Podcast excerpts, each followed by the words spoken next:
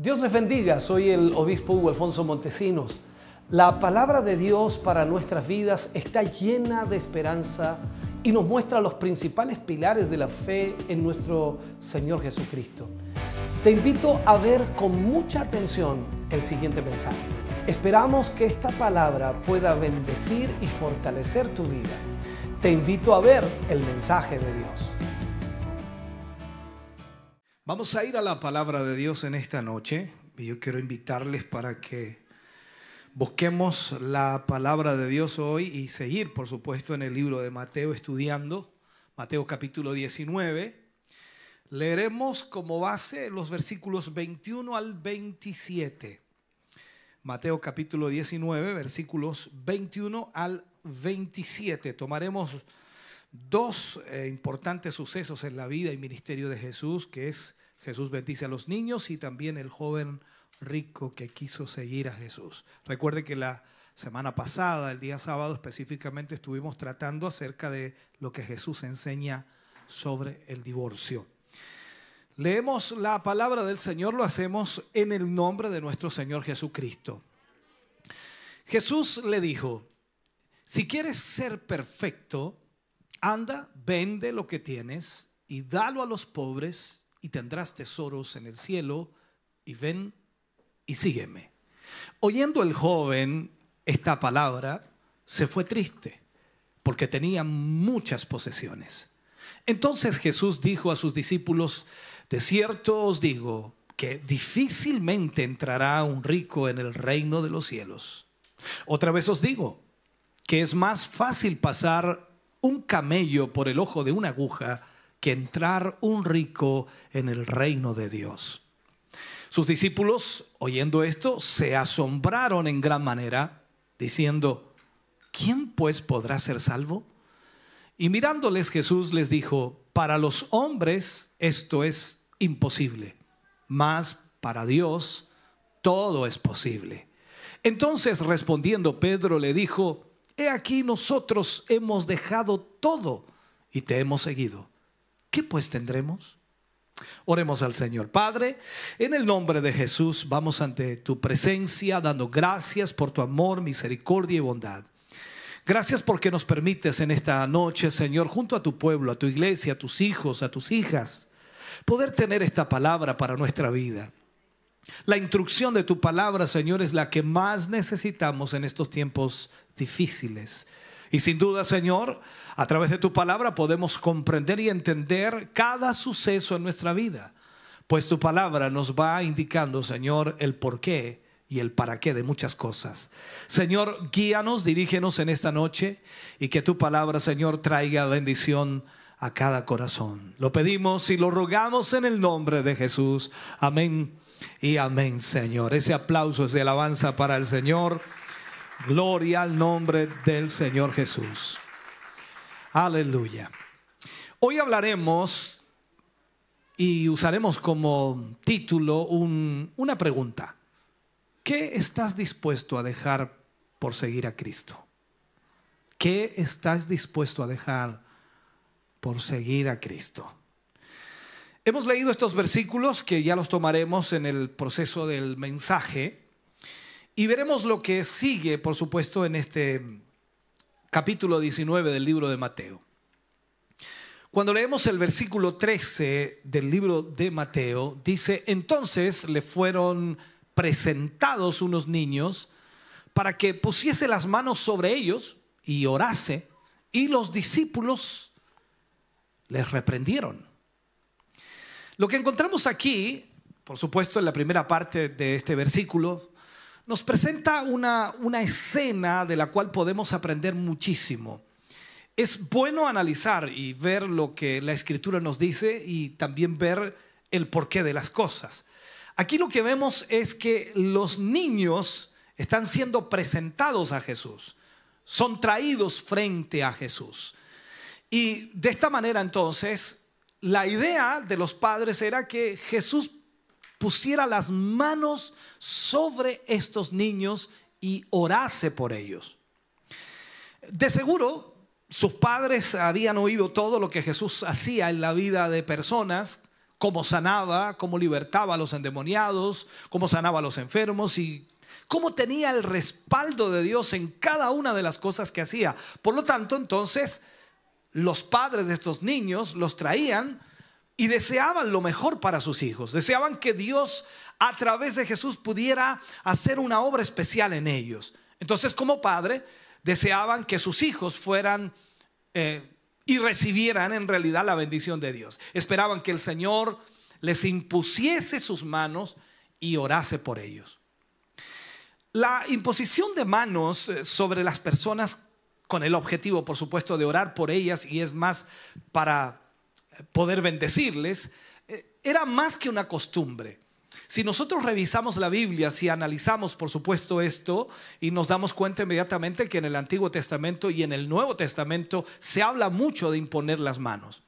Ejemplo hay en el libro de Génesis, capítulo 48, versículo 14 y 15, cuando habla allí acerca de la historia de Jacob, que ora por Manasés y Efraín, que eran los hijos de José, para bendecirlos. Y dice que les impuso las manos para bendecirlos.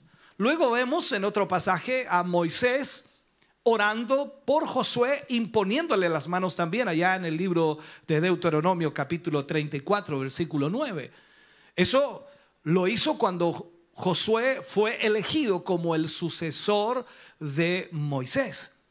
La iglesia en el Nuevo Testamento, en el libro de Hechos, capítulo 6, versículos 5 y 6, habla también acerca de la imposición de manos, la oración imponiendo las manos sobre los hermanos que por supuesto oran para pedir de esta manera la bendición de Dios sobre los primeros diáconos elegidos en la iglesia primitiva. Entonces vemos con esto que el orar por alguien, ya sea por sanidad, por bendición, o para encomendarlo a alguna función o ministerio, se acostumbraba constantemente a imponer las manos sobre ellos orando para la bendición de Dios. Entonces, por eso cuando llevaron a los niños delante del Señor Jesús, querían que el Señor los bendijera, poner sus manos sobre ellos y de esa manera entonces Dios pudiera obrar en el futuro en esos niños y esto por supuesto trae una preciosa enseñanza, una preciosa lección para nosotros.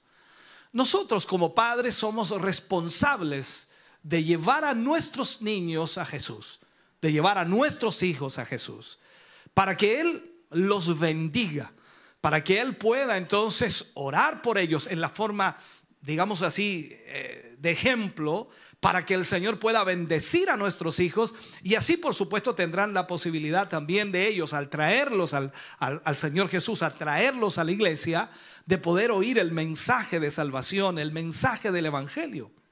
Y de esa manera, entonces podrán tomar la decisión con respecto a Cristo en el momento indicado, en el momento cuando ya tengan decisiones que tomar. Ahora, es muy importante seguir este proceso eh, con ellos hasta el final de sus vidas. Alguien me decía por ahí, ¿hasta cuándo son hijos? siempre son hijos. Siempre son hijos. Yo recuerdo a mi madre que me decía siempre, mientras, mientras sea seas mi hijo, yo te voy a poder pegar igual. y mi esposa sabe de eso porque aún estando yo casado, por allí también me golpeó. Esto es parte de la vida. Cuando nuestros padres entonces nos crían en el temor de Dios y nos llevan a la iglesia y nos enseñan lo que es Jesús y el Evangelio, es una siembra extraordinaria que se hace en el corazón de ellos y cuando ellos ya son grandes, como dice la escritura también, que cuando nosotros llevamos y guiamos a nuestros hijos en el temor de Dios, dice, aunque fueren grandes, no se apartarán del camino. Entonces debemos como padres explicarles lo que significa confiar en el Señor como Salvador, como Señor de sus vidas, para que en el momento apropiado, en el momento oportuno, ellos, ellos puedan tomar su decisión personal de manera responsable, conociendo lo que están haciendo, porque sus padres le han enseñado aquello. Resulta muy interesante, hermanos queridos, que habiendo explicado Jesús el asunto del divorcio, porque eso es lo que está tocando en el capítulo 19, comienza inmediatamente a hablar de los niños. Y eso, si lo, lo, analizamos y lo profundizamos un poquito, inmediatamente nos damos cuenta de que los niños constituyen precisamente el tema de consideración que es imprescindible y es el más importante ante el divorcio. Porque cuando un matrimonio se divorcia, voy a ponerlo así, son los niños los que quedan volando y Jesús comienza a hablar acerca de los niños después de haber hablado del divorcio. El hecho de que el Señor dijera, dejad a los niños, venid a mí, no se los impidáis. O sea, debiera impulsar a cualquier matrimonio y especialmente si ese matrimonio es cristiano, a realizar el mayor esfuerzo posible para mantener unido el matrimonio, para luchar por ese matrimonio, no tan solo como pareja, sino también por los hijos que son la herencia de Jehová. Entonces, es, hoy día, y lo podemos ver, hay un enorme porcentaje de niños y jóvenes que se encuentran bajo la influencia de las drogas y también implicados en actividades delictivas, porque provienen de hogares deshechos, de hogares separados, divorciados, que, les han alejado totalmente de Cristo y de su mensaje. Y están con una herida tan profunda que lamentablemente no puede ser curada de otra manera. Y eso ha provocado hoy día que la sociedad cada vez se vaya denigrando más todavía. Entonces, nosotros como padres tenemos una tremenda responsabilidad de criar a nuestros hijos en el temor de Dios, de indicarles el camino, de marcarles la dirección, para que ellos puedan entonces conocer al Señor. Cuando los discípulos ven eh, que les llevaban a los niños al maestro, que estaban llegando muchos niños allí, estos reprendieron a los niños y a los que lo llevaban y creían que era una molestia para el Señor. Eso fue lo que sucedió en el contexto bíblico. Y, como ya hemos comentado anteriormente, los judíos, entendamos por favor, consideraban imprudentes a que los niños molestaran a los hombres adultos. Eso también lo vimos en los muchos años atrás. Yo recuerdo siendo muy pequeño, los niños no podían hablar en conversaciones de grande. ¿Se acuerda usted de eso, los que son grandes como yo? No podíamos hablar en conversaciones de grande. Los niños no pueden hablar. Ustedes calladito ahí sentado. Ni se muevan, por favor. Esa era la forma. Ahora, alguien podría pensar, dice, oh, qué terrible. No era terrible porque nos acostumbramos a respetar. Nos acostumbramos a respetar. No nos metemos en cualquier conversación porque aprendimos desde niño que los niños no podían entrometerse en conversaciones de grande. Ustedes saben también, ¿no? Las anécdotas que yo he contado a veces, cuando uno se metía en algo, la madre decía, cuando se vayan las visitas nos comemos el capón. Ustedes saben cuál era el capón, así que en ese sentido aprendimos disciplina porque de esa forma también era enseñado. Ahora, el problema con los judíos era más allá de eso, más allá de enseñar, más allá de disciplina. ¿Por qué? Porque los discípulos, al ver que llevaban muchos niños, tenían el concepto de que los niños eran insignificantes. Eso es diferente. Que no eran importantes. Entonces, aquí vemos otro lado de la realidad y otro lado muy diferente. Entonces, nuestro Señor Jesucristo, aunque estaba muy ocupado y aunque estaba muy cansado como para atender a estos niños, los cuales eran vistos como seres sin importancia, vuelvo a marcar eso, no obstante, nuestro Señor les hace saber a sus discípulos que no deben impedir a los niños venir a Él. O sea, eso nos está diciendo que el Señor valora enormemente a cada niño.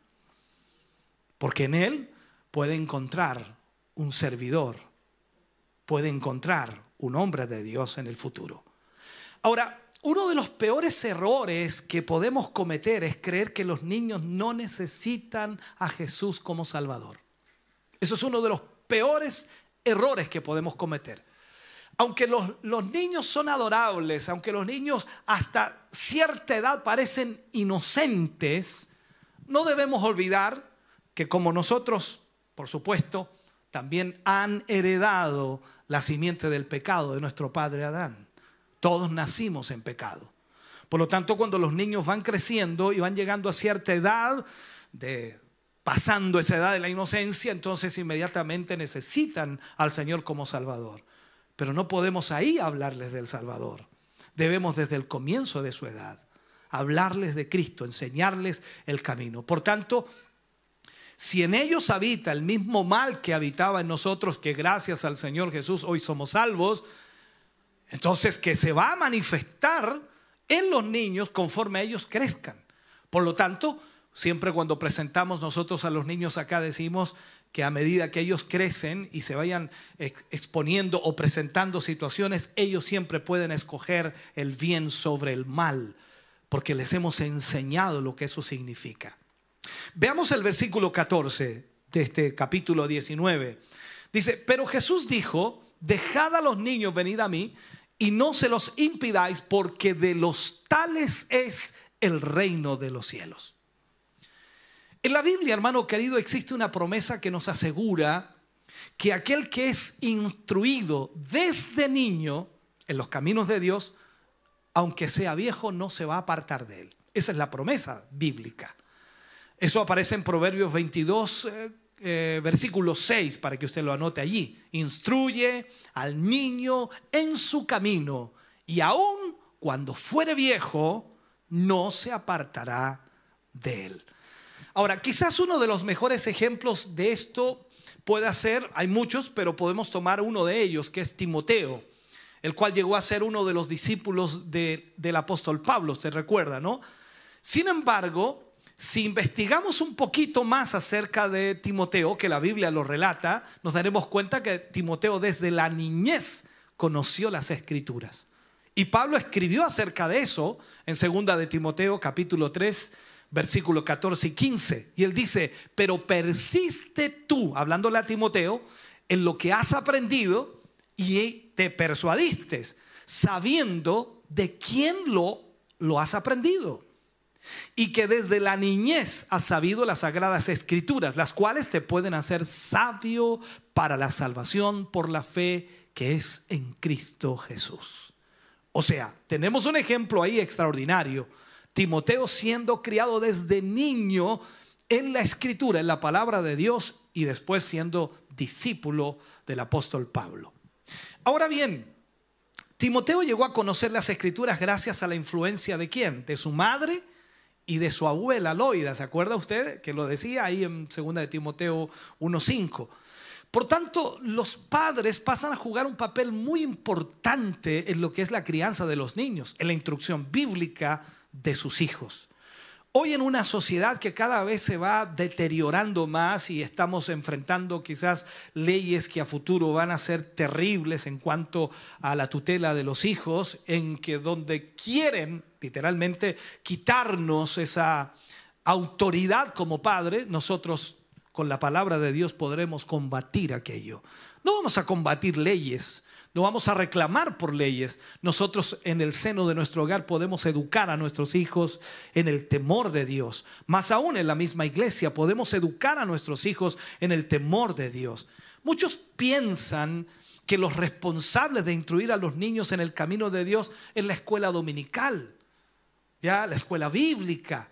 Pero lo cierto es que los principales responsables de esto son los padres. Así lo determinó el Señor. Así lo dice la palabra del Señor. Entonces, veamos esto de la manera correcta en que el Señor Jesús, por supuesto, lo expone. Veamos el versículo 15 para avanzar en esta instrucción. Dice, y habiendo puesto sobre ellos las manos, se fue de allí. Impuso las manos sobre los niños, oró por ellos y luego se fue. Definitivamente entonces nuestro Señor Jesús estaba eh, aquí para ministrar y bendecir la vida de las personas. Y podría tratarse de un pescador, de un alto funcionario, de un leproso, quizás un leproso que nadie quería tocar, o una mujer adúltera.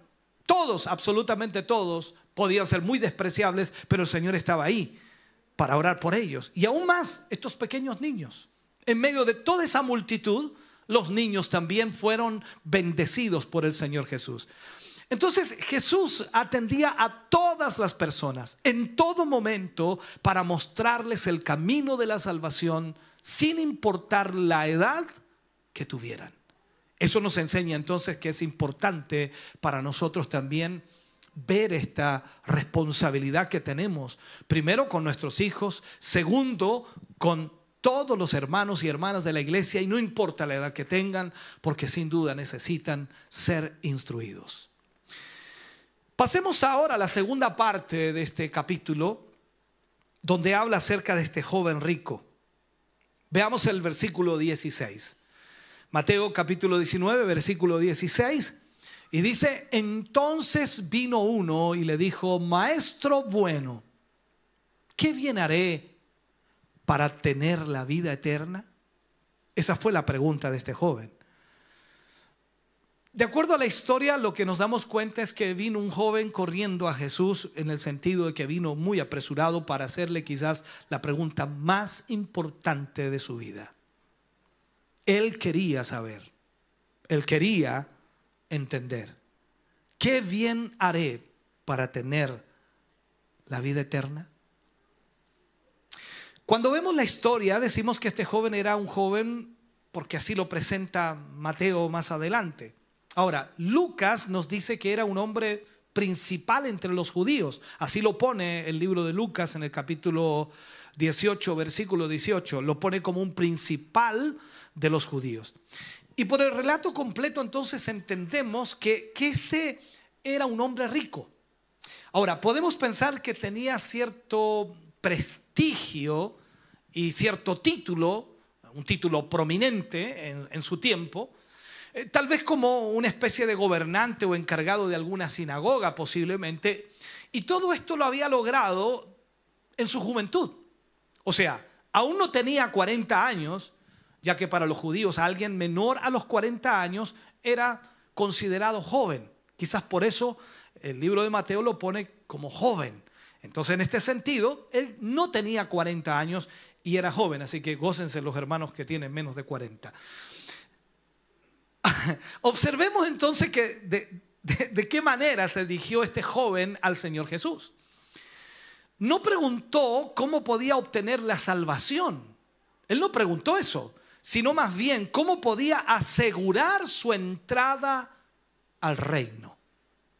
Eso es lo que preguntó. Entonces Mateo nos indica de esta manera, en el versículo 17 nos dice, él le dijo, ¿por qué me llamas bueno? Jesús hablando allí al joven, ¿por qué me llamas bueno? Ninguno hay bueno sino uno, Dios. Mas, si quieres entrar en la vida, guarda los mandamientos. Eso fue lo que le respondió el Señor Jesús. Entonces, la pregunta que le dice el Señor, ¿por qué me llamas bueno? Ninguno hay bueno, sino solo Dios. Aquí podríamos hablar mucho de esto. Eh, muchos opinan que el hecho de que Jesús haya pronunciado estas palabras es una evidencia de que él mismo, en lo que piensan algunos, no se consideraba bueno y no se consideraba Dios.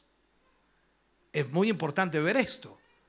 Pero debemos analizar el sentido en el cual nuestro Señor Jesucristo se lo dice a este joven rico, que era un tanto, en realidad al decirlo, era un poco irónico lo que le estaba diciendo a él, ya que este provenía de un grupo de, de personas que se oponía al ministerio de Jesús.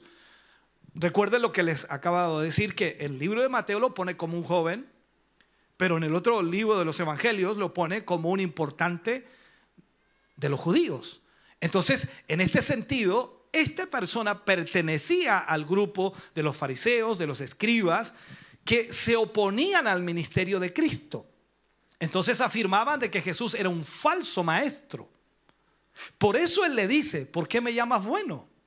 O sea, lo que hacían estos fariseos y escribas era negar la divinidad y, le consideraban a Jesús un blasfemo.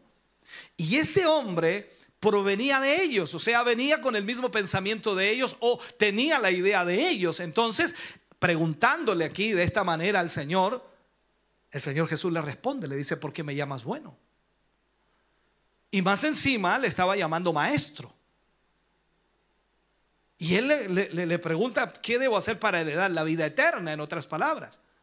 Por eso Jesús le dice, ¿por qué tú ahora me llamas bueno? Si vienes de un grupo que me llama malo. Ahí va la, la respuesta del Señor. No es que él estaba diciendo o Jesús estaba considerando como que no era bueno o como que no era Dios, sino que lo estaba haciendo irónicamente. La pregunta al joven, porque del grupo que venía él, a él lo consideraba malo. Entonces, lo que Jesús está haciendo aquí es tratando de hacerle ver al joven que él estaba cambiando de opinión. O sea, hay un cambio de opinión y está reconociendo su error porque le llama maestro y le dice maestro bueno. Como vemos entonces aquí Jesús no está diciendo que él no es bueno, al contrario. Él es Dios y es tremendamente benevolente, misericordioso. Pero le está haciendo ver a este joven su cambio de actitud. ¿por qué me llamas bueno ahora? Por decirlo así, si días atrás me llamabas malo. Ese es más o menos el asunto. Ahora, en Mateo capítulo 19, versículo 18 al 20, sigue este relato y le dijo el joven a Jesús cuando le dijo que tenía que guardar los mandamientos, le dice, ¿cuáles? Y Jesús le responde, no matarás, no adulterarás, no hurtarás, no dirás falso testimonio, honra a tu padre y a tu madre y amarás a tu prójimo como a ti mismo. El joven le dijo, todo esto lo he guardado desde mi juventud. ¿Qué más me falta? No sé qué diríamos nosotros ante eso, ¿no? Pero él dijo eso, ¿qué más me falta? Ya lo he guardado todo. Lo que hace el Señor Jesús aquí es citar algunos mandamientos que estaban relacionados con tener una buena moral. Eso es lo que hace el Señor. No cita todos los mandamientos, sino que cita los que tienen una buena moral. No matar, no ser adúltero, no dar falso testimonio, honrar a los padres, amar al prójimo. Este, este hombre lo había hecho todo bien, supuestamente, lo había hecho muy bien, pero no completamente. No dudamos que este joven trataba de vivir de acuerdo a, la ley y también a las tradiciones que los escribas y los fariseos enseñaban. Él creía que todas estas cosas las cumplían a cabalidad, pero se engañaban. Y Jesús se lo va a demostrar. Entonces, vienen los versículos siguientes en esta historia, el versículo 21 y 22, y Jesús le dijo, si quieres ser perfecto, nuevamente sale esa palabra, si quieres ser perfecto, o sea, le está diciendo al joven, no, aún no eres perfecto. Pero si quieres ser perfecto, anda, vende lo que tienes y dalo a los pobres. Y tendrás tesoro en el cielo y ven y sígueme. Oyendo el joven esta palabra, se fue triste porque no tenía o porque tenía muchos o muchas posesiones muchas posesiones. El libro de Marcos, haciendo el acople con el libro de Mateo, nos enseña que cuando este joven le hace esta pregunta a Jesús, dice que Jesús le amó y le dice una segunda cosa que le mostrará que no, que no es tan justo como él pensaba. O sea, Jesús viene y le habla con amor a este joven.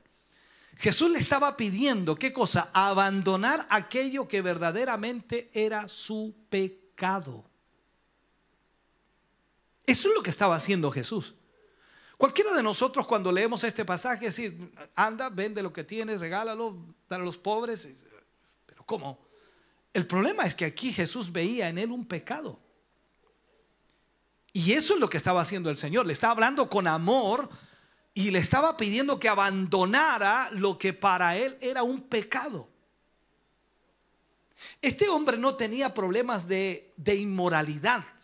No era un ladrón, ni tampoco alguien a quien pudiera acusarse de algún pecado escandaloso, pero había una cosa que estaba mal en él. Y esto era el amor al dinero. Recuerde lo que Jesús también enseña no podéis servir a dos señores, o amaréis al uno y aborreceréis al otro. Ahora, esta historia que yo le estoy contando está en la Biblia, pero esta historia es aplicable para nosotros.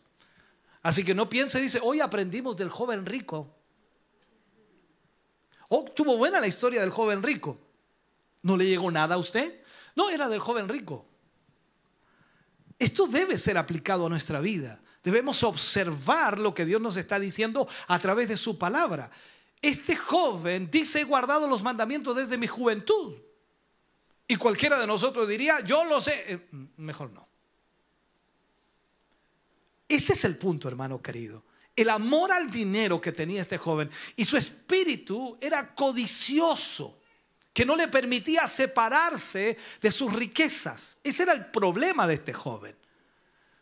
Entonces cuando él escucha esta palabra de Jesús, se fue triste, porque tenía muchas posesiones. Y él pensaba en sus posesiones.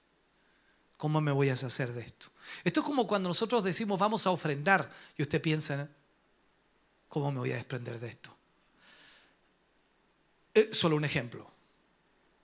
Este joven tenía mucho más que nosotros, mucho más que nosotros. Y el Señor le está pidiendo que lo dé todo.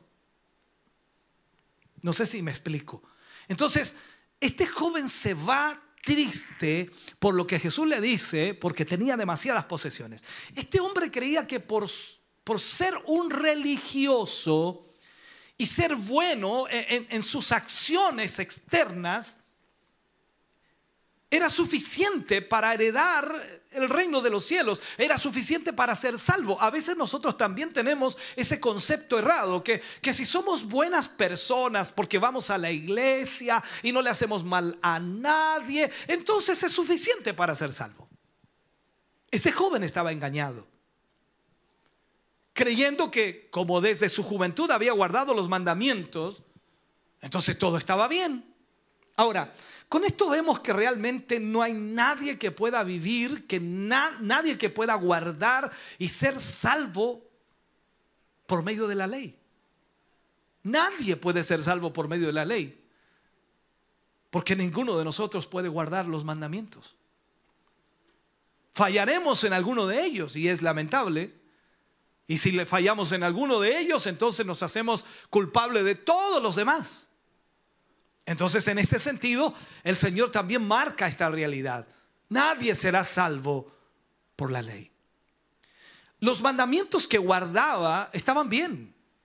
No es que esté mal, tampoco no es que usted esté mal al guardar los mandamientos. Debe, debe amar a su prójimo. No debe codiciar lo de su prójimo. No debe levantar falso testimonio.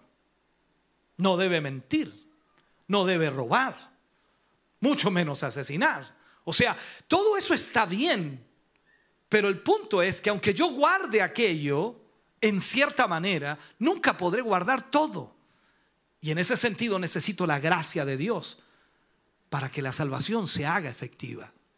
Entonces, si bien es cierto, los mandamientos que guardaba este joven, como él lo dice, los he guardado desde mi juventud, estaban bien. De hecho, nosotros los cristianos tenemos que vivir incluso de acuerdo a la palabra de Dios pero para ser perfecto, es decir, para estar completo y ser salvo, hermano querido, es necesario abandonar el pecado y seguir a Cristo como nuestro Salvador.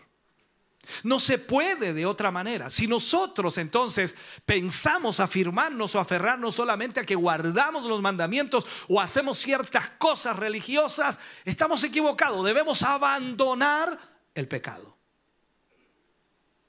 Muchos hoy en día se afligen al escuchar esta palabra, quizás tal como le pasó a este joven.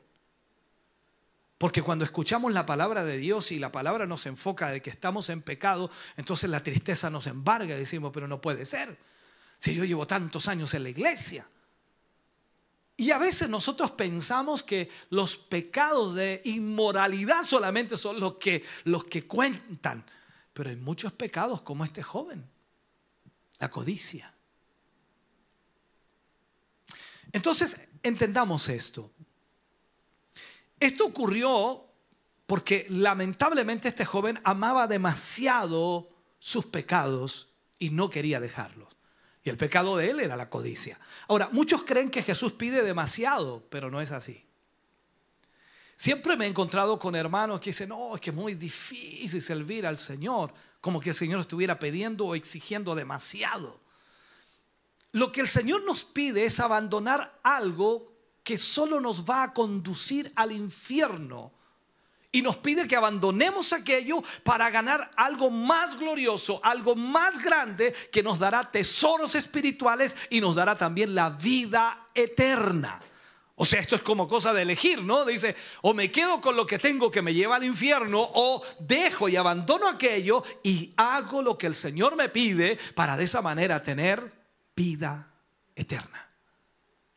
¿Sabe usted que en la actualidad existen muchos motivos que impiden a las personas acercarse al Señor, acercarse a Jesús? Hay mucha gente que no puede acercarse a Jesús. Hay algo que, que, de alguna manera está provocando que tanta gente no se pueda acercar a Dios.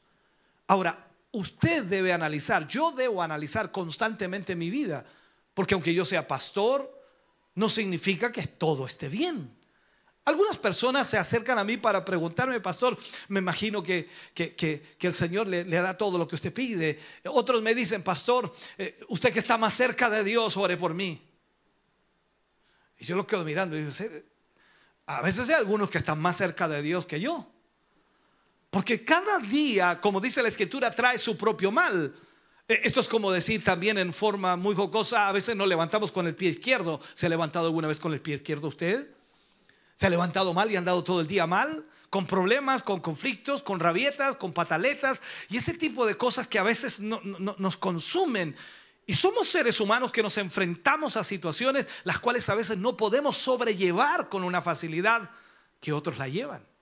Hay áreas de nuestra vida que han madurado más que otras. A veces en esas áreas difíciles y conflictivas es cuando nos pasa la cuenta la situación porque no somos capaces de lidiar con ellas. Entonces, aquí es donde debemos analizar cuál es el motivo que en nuestra vida nos está separando de Cristo. Hay algo que quizás lo está separando hoy de Cristo a usted. Hay algo que, eh, que no sé cómo llamarle, que en el camino de su vida le impide que usted se acerque realmente al Señor. Porque una cosa es ir a la iglesia, una cosa es orar de vez en cuando, otra cosa es leer la Biblia de vez en cuando, otra cosa es escuchar un mensaje de vez en cuando, pero tener una constancia, tener una comunión con el Señor, eso es totalmente diferente. No cualquiera puede hacerlo porque necesita la ayuda de Dios y es tener una comunión con el Señor. Entonces aquí es donde nosotros necesitamos analizarnos. Esto es impresionante. Si yo le hago la pregunta a usted, usted me responderá y yo sé cuál será la respuesta. ¿Qué quería este joven? ¿Quería ser salvo? ¿O quería heredar el reino de Dios? Esa es la palabra correcta, ¿no? Eso es lo que quería.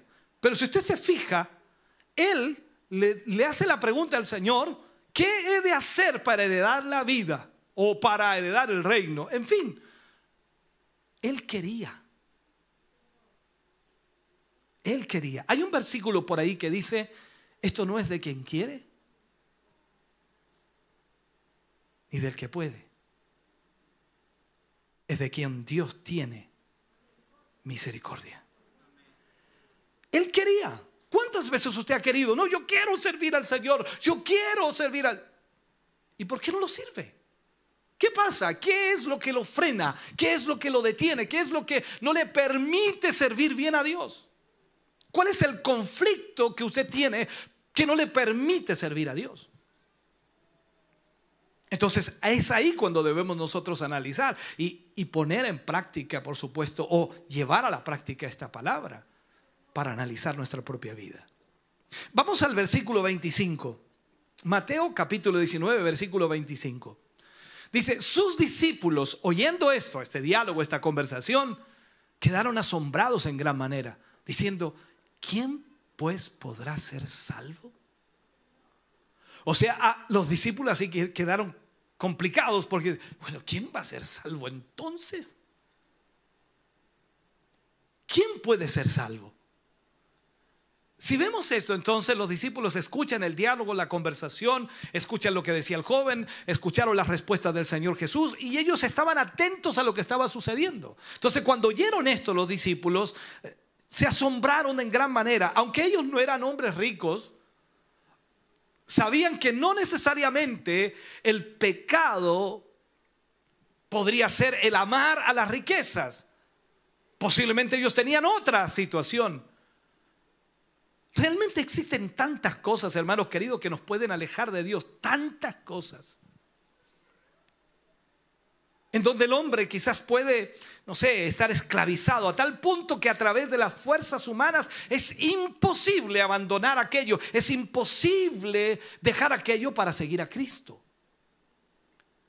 Ahora, si por un momento pensamos o analizamos, nos damos cuenta que nuestra naturaleza pecaminosa muchas veces nos gobierna, gobierna nuestra vida y la gobierna a tal punto que se vuelve imposible pensar que un hombre pueda abandonar sus pecados. Y, le digo algo, es así, es una realidad.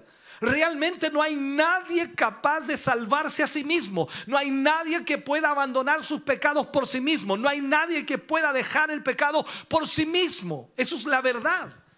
La Biblia nos enseña que desde que el hombre nace, nace en pecado. Aún desde el mismo vientre de su madre viene con una rebeldía en contra de Dios. Cada uno de nosotros aquí tiene una rebeldía en contra de Dios. En algún área de nuestra vida se revela nuestra vida ante Dios. Porque somos pecadores. El Salmo 58, versículo 3 el salmista viene y expone esto y dice, se apartaron los impíos desde la matriz, se descarriaron, hablando mentira desde que nacieron.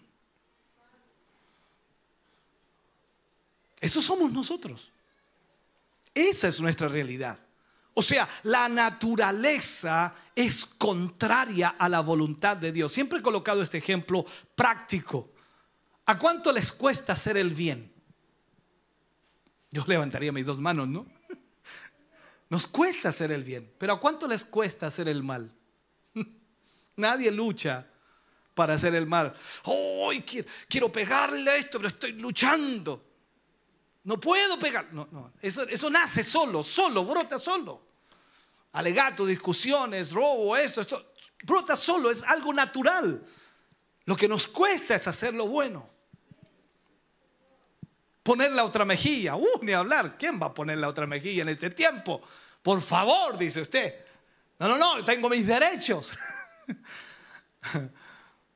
Entonces, esta es la realidad. Nuestra naturaleza es contraria totalmente a la voluntad de Dios. A tal punto, a tal punto que el hombre es visto espiritualmente como una podrida llaga. Así lo ve Dios. Cuando leemos Isaías capítulo 1, versículos 5 y 6, dice, porque, ¿por qué querréis ser castigados aún? ¿Todavía os revelaréis? Toda cabeza está enferma y todo corazón doliente. Desde la planta del pie hasta la cabeza no hay en él cosa sana, sino herida, hinchazón y podrida llaga. No están curados ni vendadas ni suavizadas con aceite. Tremendo, hermano querido.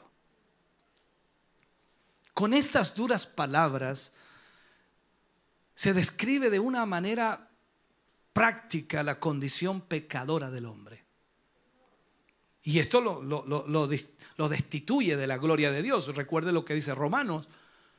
Por cuanto todos pecaron, están destituidos de la gloria de Dios. Entonces, si esto es así, entonces, las palabras de los discípulos cuando dicen, entonces, ¿quién podrá ser salvo? Cobra un valor tremendo aquí. Entonces, ¿quién podrá salvarse?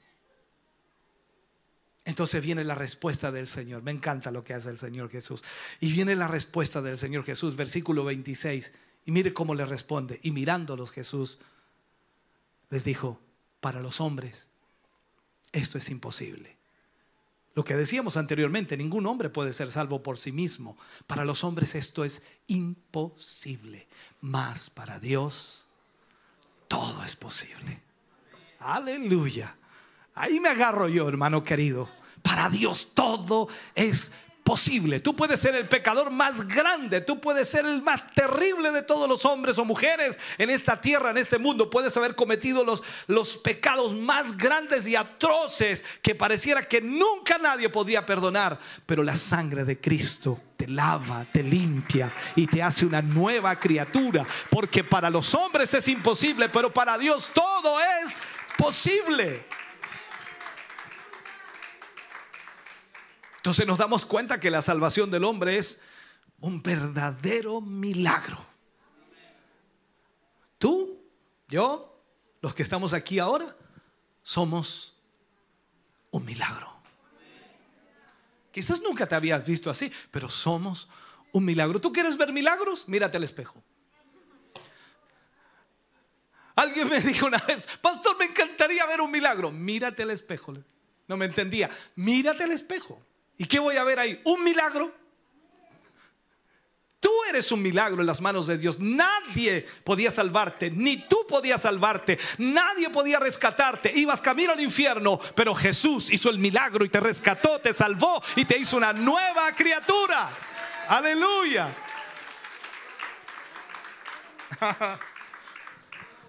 Porque este es un hecho sobrenatural. La salvación del hombre es un verdadero milagro, un hecho sobrenatural. No es natural, es sobrenatural. Porque es Dios quien, quien interviene para transformar al hombre. Le otorga una nueva naturaleza que lo capacita increíblemente para abandonar sus pecados. Porque Jesús nos capacita allí para abandonar nuestros pecados. Nosotros no podemos hacerlo solos. Él nos ayuda, Él nos capacita para abandonar nuestros pecados y para poder seguirle. Pero hermano querido, esto es una intervención divina. No hay religión, no hay hombre en esta tierra que pueda salvarnos. El único que puede salvarnos se llama Cristo Jesús. ¿Cuántos dicen amén a eso? Aleluya. Pablo lo expresa, bueno, el libro de los Hechos en realidad lo expresa, lo expresa tremendamente.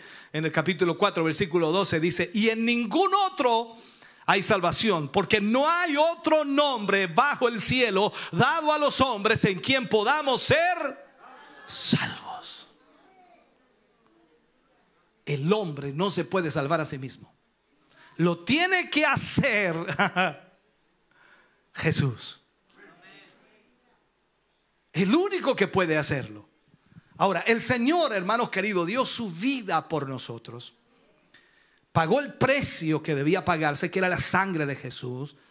Y Él, por supuesto, ahora, siendo sus hijos, nos da la fuerza para que nosotros podamos, a través de su poder, romper las cadenas de esclavitud que nos impiden dejar el pecado. O sea, ahora usted en Cristo Jesús tiene ese poder para romper esas cadenas, para que sean rotas totalmente y así pueda vivir para Dios, para que pueda servirle y pueda entregar su vida al Señor y tener fe en las promesas del Señor. Ahora, para ir terminando, si puedo terminar, me está gustando esto, hermano. Vamos a los versículos 27 al 30, que ya son los últimos capítulo 19, versículos 27 al 30. Aquí habla un poquito acerca de las recompensas por seguir a Cristo. Versículo 27 dice, entonces respondiendo Pedro le dijo, he aquí nosotros lo hemos dejado todo y te hemos seguido. ¿Qué pues tendremos? Es como decir, Señor, ¿qué recompensa hay para nosotros si hemos hecho esto? Entonces Jesús le dice, de cierto digo que en la regeneración cuando el Hijo del Hombre se siente en el trono de su gloria, vosotros que me habéis seguido, también os sentaréis sobre doce tronos para juzgar a los doce tribus de Israel. ¡Wow! Luego sigue diciendo, y cualquiera que haya dejado casas o hermanos o hermanas, o padre, o madre, o mujer, o hijos, o tierra. Y ahora podríamos agregarle todo lo demás que falta, o auto, o televisor, o Bueno, agréguele todo lo que usted quiera. Jesús estaba en ese momento agregando todo lo que podía ser algo para dejar por causa de él. Todo eso lo deja por mí.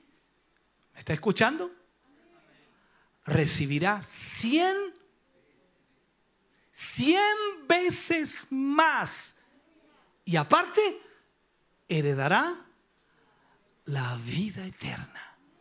Creo que es bueno leer de nuevo este versículo. Dice, y cualquiera que haya dejado casas, dice, pone casas, o hermanos, o hermanas, o padres, o madre, o mujer, o hijos, o tierras por mi nombre, recibirá cien veces más y heredará la vida eterna.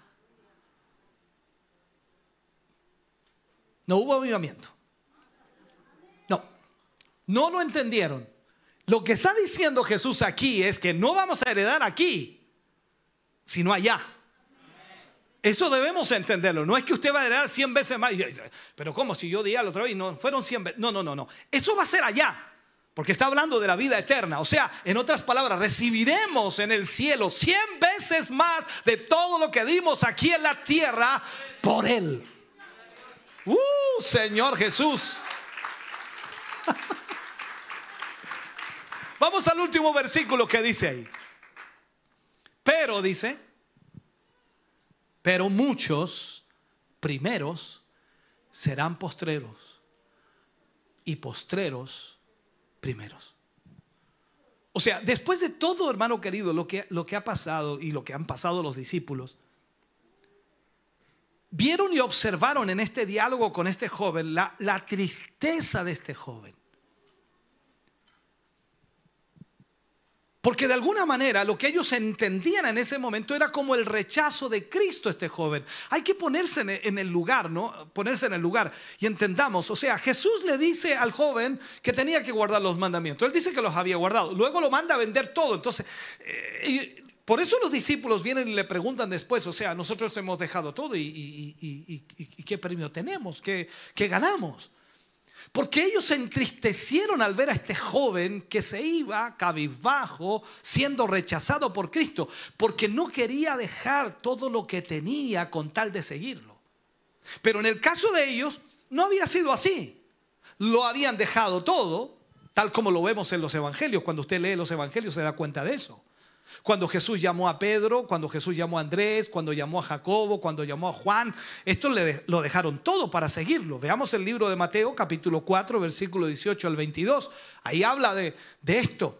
Dice, y les dijo, venid en pos de mí y os haré pescadores de hombre. O sea, lo primero que aparece ahí dice, andando Jesús junto al mar de Galilea, vio a dos hermanos, Simón llamado Pedro y Andrés su hermano, que echaban la red en el mar porque eran pescadores. Y les dijo, venid en pos de mí y os haré pescadores de hombre. Ellos entonces, dejando al instante las redes, le siguieron. Pasando de allí, vio a otros dos hermanos, Jacobo, hijo de Zebedeo, y Juan, su hermano, en la barca de Zebedeo, su padre, que remendaban sus redes y los llamó. Y ellos dejando al instante la barca y a su padre, le siguieron.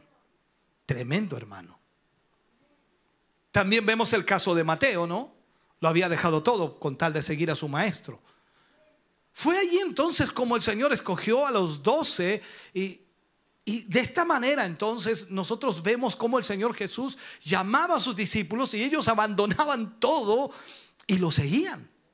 El caso de Mateo es sorprendente, él cobraba los impuestos, estaba en la mesa de los impuestos, ganaba mucho dinero. Y el Señor le dijo, sígueme. No le dijo a qué, no le dijo nada más, sígueme. Es un hecho que Mateo tiene que haber sabido quién era Jesús, tiene que haber oído de los milagros o haber visto milagros. Por eso entonces se puso de pie y siguió al maestro. Entonces pensemos en esto. Cuando el Señor nos llama, surge esta pregunta en la cabeza de los discípulos. Nosotros lo hemos dejado todo. ¿Qué ganaremos? ¿Qué ganaremos?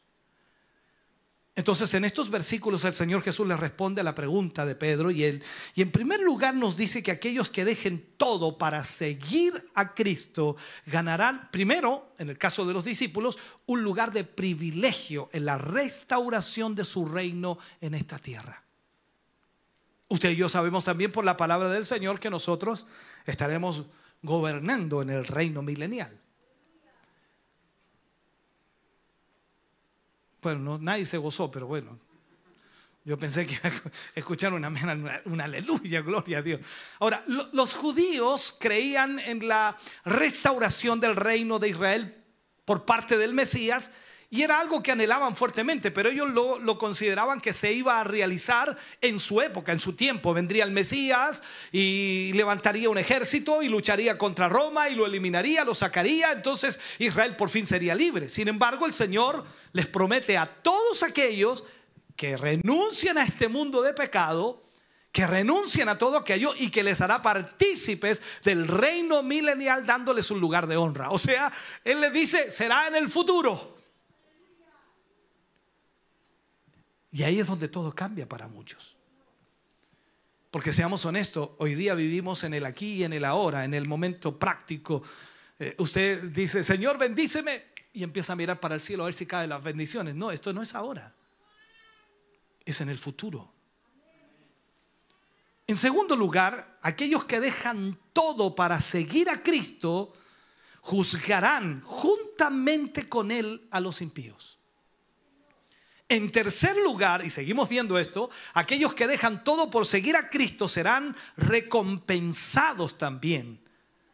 Alguien dijo por allí que iba a ser parte en esta tierra y parte en el cielo. Yo no sé, puede ser así, ¿no? Pero yo creo que ya nosotros hemos sido recompensados. Yo no sé si lo ve así usted, ¿no? Yo sé que algunos dirán, no, no, no, te estoy sacando cuenta, parece que no, muy bien. Hermanos queridos, de verdad, desde que llegamos al Señor Jesús, a pesar de todas las pruebas y las dificultades que tenemos, Dios ha sido bueno. Él nos ha guardado, nos ha protegido, nos ha bendecido. Entonces Él nos ha recompensado, bendito Dios. Ahora, Jesús en ningún momento promete hacernos ricos en esta tierra. Pero sí promete bendecirnos y darnos una vida de propósito de la cual todos aquellos que por supuesto nos hallamos en su voluntad o hagamos su voluntad, nos sintamos felices de estar sirviendo al Señor. Yo no sé si usted se siente feliz de servir a Dios. Aleluya. Días atrás conversaba con un hermano. Ese hermano era puro gozo, era pura alegría. Nomás. Hermano, se gozaba hasta porque, hasta porque el coronavirus todavía no lo tocaba. Así de simple. O sea, todo para él era una bendición. Me, contaba una prueba y me contaba la solución de la prueba. Me contaba otra prueba y me contaba la solución de la prueba. O sea, en el fondo él veía cómo Dios se movía. Decía, en todo he visto la mano de Dios. Venía esta dificultad, Dios abría por acá. Se cerraba allí, abría allá. O sea, el Señor estaba en todo, decía, en todo. ¿Cómo le voy a dar gracias a Dios?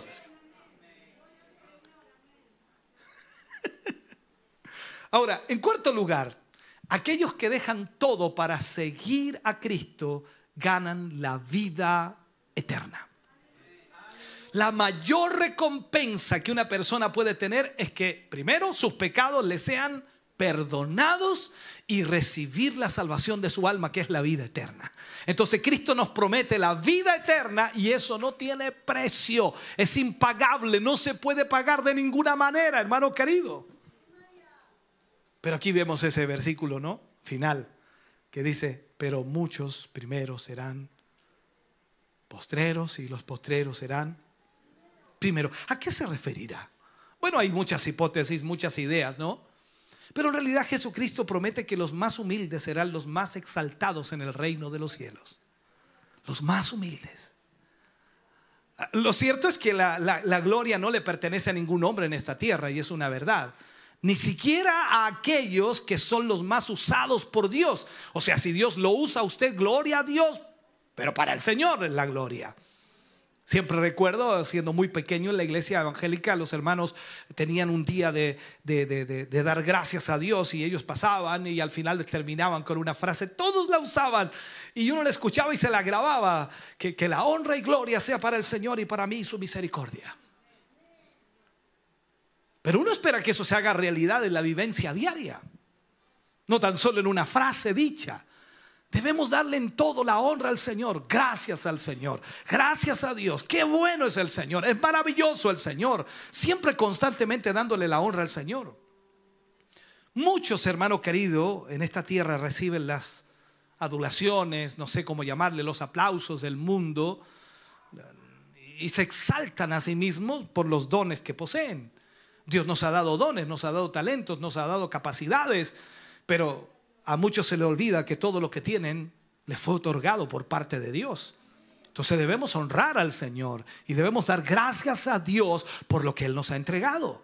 Ahora, el apóstol Pablo eh, era un hombre exitoso, muy, muy admirado por todos y, y entre el pueblo cristiano, eh, él podría haberse jactado constantemente, pero no lo hacía, porque reconocía que todos sus dones no provenían de él, sino de la gracia que había sido derramada, que había sido dada por Dios para él.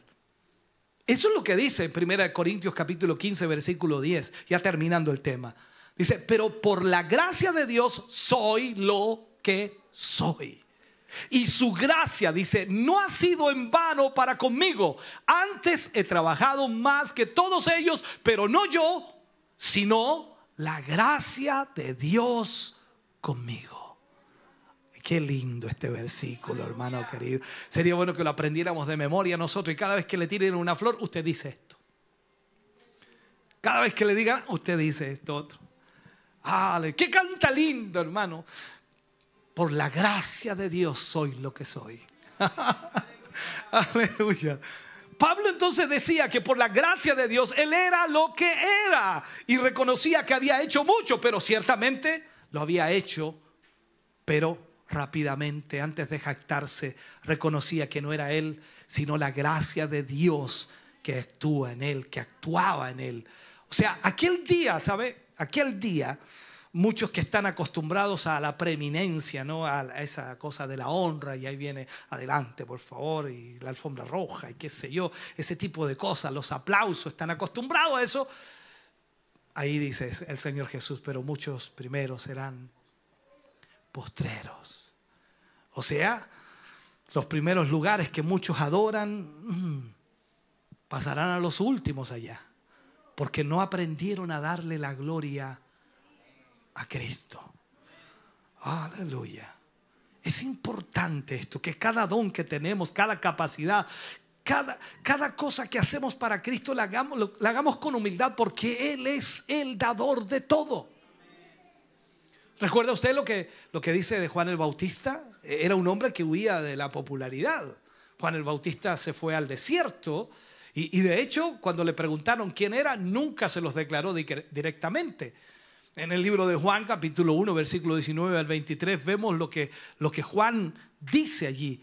Este es el testimonio de Juan, dice, cuando los judíos enviaron de Jerusalén sacerdotes y levitas para que le preguntasen, ¿tú ¿quién eres? Dice que confesó y no negó, sino confesó, yo no soy el Cristo. Y le preguntaron, ¿qué pues? ¿Eres tú, ¿Eres tú Elías? Dijo, no soy. ¿Eres tú el profeta? Y él respondió, no. no, le dijo él, no lo soy. Y luego de eso le dijeron, pues ¿quién eres? Para que demos respuesta a los que nos enviaron. ¿Qué dices de ti mismo? Le dijeron. Y él dijo, yo soy la voz de uno que clama en el desierto. Enterezad el camino del Señor, como dijo el profeta Isaías. Bendito Dios. Realmente Juan era el cumplimiento de las profecías de Isaías y también de las profecías de Malaquías. El espíritu de Elías estaba sobre él. Pero nunca alardeó de eso, solo se autonombraba como la voz que clamaba en el desierto y constantemente estaba dirigiendo la atención a la, a la gente para que se, se conectara con Cristo. Él siempre lo hacía de esa manera. Recuerde que él les dijo también, la verdad, yo no soy ni siquiera digno de desatar la correa de su calzado, del que viene tras mí.